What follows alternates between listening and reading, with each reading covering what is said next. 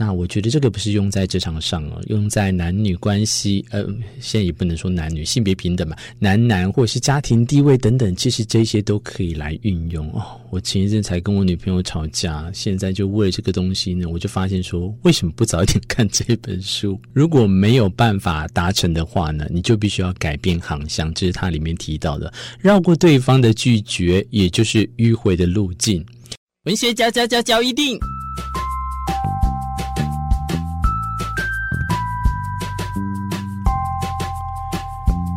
欢迎收听文学交易电影。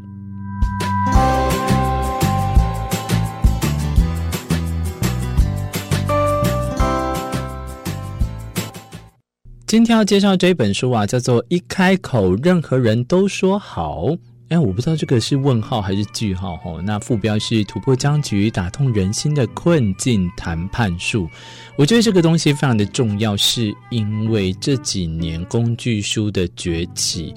呃，有教大家励志的啊，或者是什么厚黑有腹黑，然后还有就是教大家说，我觉得以前那个什么，我不是教你诈也是工具书的一种诶。那大家好像已经在社会变迁快速的情况下，越来越需要能尽早进入这个社会，或者是尽早能学会一些该基本，不要再受到前人这样子凌虐的方式的下，很多这种工具书。这一本呢是呃翻译的哈，我看一下吕佩义，那作者是威廉尤瑞，三十五年经验的哈佛谈判权威。为什么谈判权威就权威，还要哈佛谈判？权威，你就可以知道，这年头真的是什么时候需要头衔。如果你的生活当中常常遭遇啊，譬如说像意见不同。然后往往变成意气之争而吵架，那或者是对方对你充满负面的情绪，抱持着疑惧重重的防备哦，这个周遭应该都有这种的哦。或者除了防备之外，对方也甚至试图用各种的方式打击你，双方的诉求差异太大，形成无法跨越的鸿沟，这些棘手难解的状况，我在看到这本书的时候呢，我觉得可以介绍给大家。家那在里面呢，作者其实他也有威廉，我记得他。有几个步骤啦，我选择了几个跟大家在这本书重点跟大家提到哦。你现在所收听的是文学交一定，我是明智。如何让你自己呢，可以呃无条件的接受对方论点，或者是颠覆想象的这种迷人说话术语呢？威廉尤瑞这一本书你可以参考看看。首先，第一步就是，既然第一个障碍就是你自然的反应，那么第一步就是暂缓这个反应。怎么说呢？如果要共同解决问题啊，你就必须找回内心的平衡，专注在达成你想要的目标上。一个实用的策略呢，可以帮助你看清大局。那也就是想象你在露台包厢里面呢，俯瞰着谈判的情境。用这样的方式呢，突破性的谈判第一步就是走去包厢。哦，他不是叫你，你有没有看过《后翼弃兵》？我会推荐你们，它就有点像是这样子。当在一个格局里面的时候，你可以呢用俯瞰的方式。你就会看得到比较大的方向。那简单来讲呢，当这一本书在看的时候，它一直出凸显一个东西，叫做突破性的谈判。哦，对，没错，突破性的谈判啊，英文太长，我不想念。谈判的时候呢，其实你要想到目的地，就是达成一个双方都满意的协议，不是你赢或他输的这个窘境呢。直接的路径呢，就是先专注在利益上，然后呢，找出能满足这些利益的选项。其实有一点直接。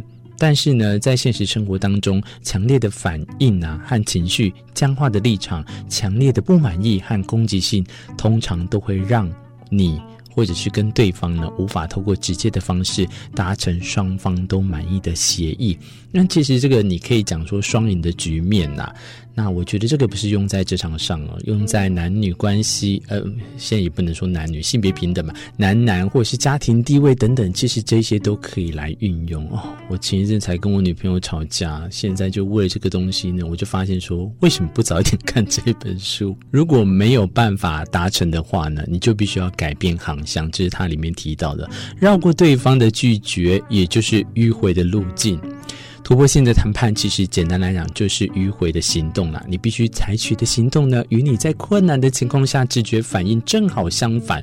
这就是为什么有时候很多人会说：“哎，我很讨厌大人，为什么要在那边迂回来迂回去，前前后后搞不定？”哎，好像国民党，或是你就会觉得说这样的方式根本不是年轻人想要的。但是谈判的筹码，你必须要会做这些方式。因为身为谈判人员，你最佳的机会就是改变这一场游戏的规则，不要按照对方的规则来玩游戏的话，而是要让对方按照你的规则来玩，那就是共同解决的问题。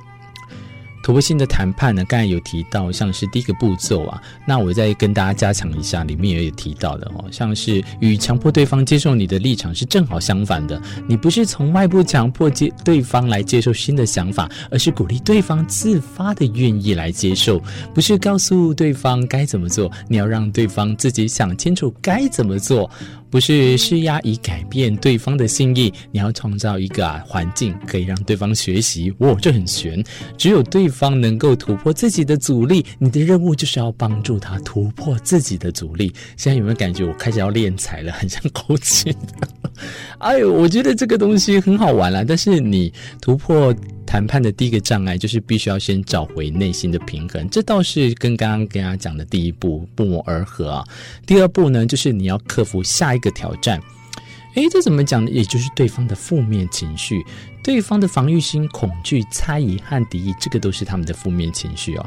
被拉进去打口水战呢，其实很容易。你看每天政党啊，或者是陈子坚在那个呃眼球中央，你就可以发现都有这样大概这样的方向。但是你必须抗拒这个诱惑呢，正如你必须找回内心的平衡，你也要帮助对方找回平衡。若要创造对的气氛，以便共同解决问题，你就需要化解对方的负面情绪。所以有可能对方会预期你像敌人一样，但是你应该要和他们站在同一边。这里提到这个地方，我觉得还蛮好，请听对方的话，承认对方说的话和感觉，同意对方的话呢，并且表示尊重。如果你想要并肩坐下面对问题的话，你就需要走到对方的身边。这可惜啊，这招对我女朋友完全没用。永远我走到她身边，我想要跟她面对，就是 no s i t more calling。第三步要来跟大家讲的方式呢，在这本书威廉他有提到，这个现在你要一起面对问题。我那时候看到的时候，我说：“你可以讲赛了，最好是我们有办法，就是已经在这风向的情况下，你要怎么跟敌方一起面对问题？”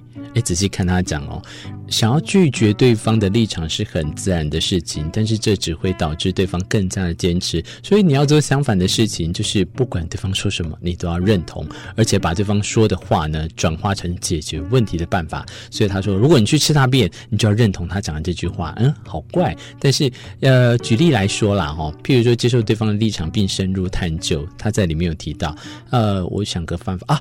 多谈一些，你可以说多谈一些，帮助我了解你为什么要这么做。当你跟他意见分歧的时候，那你就可以表现出对方是你的合作伙伴，而且他真心想要解决的问题啊。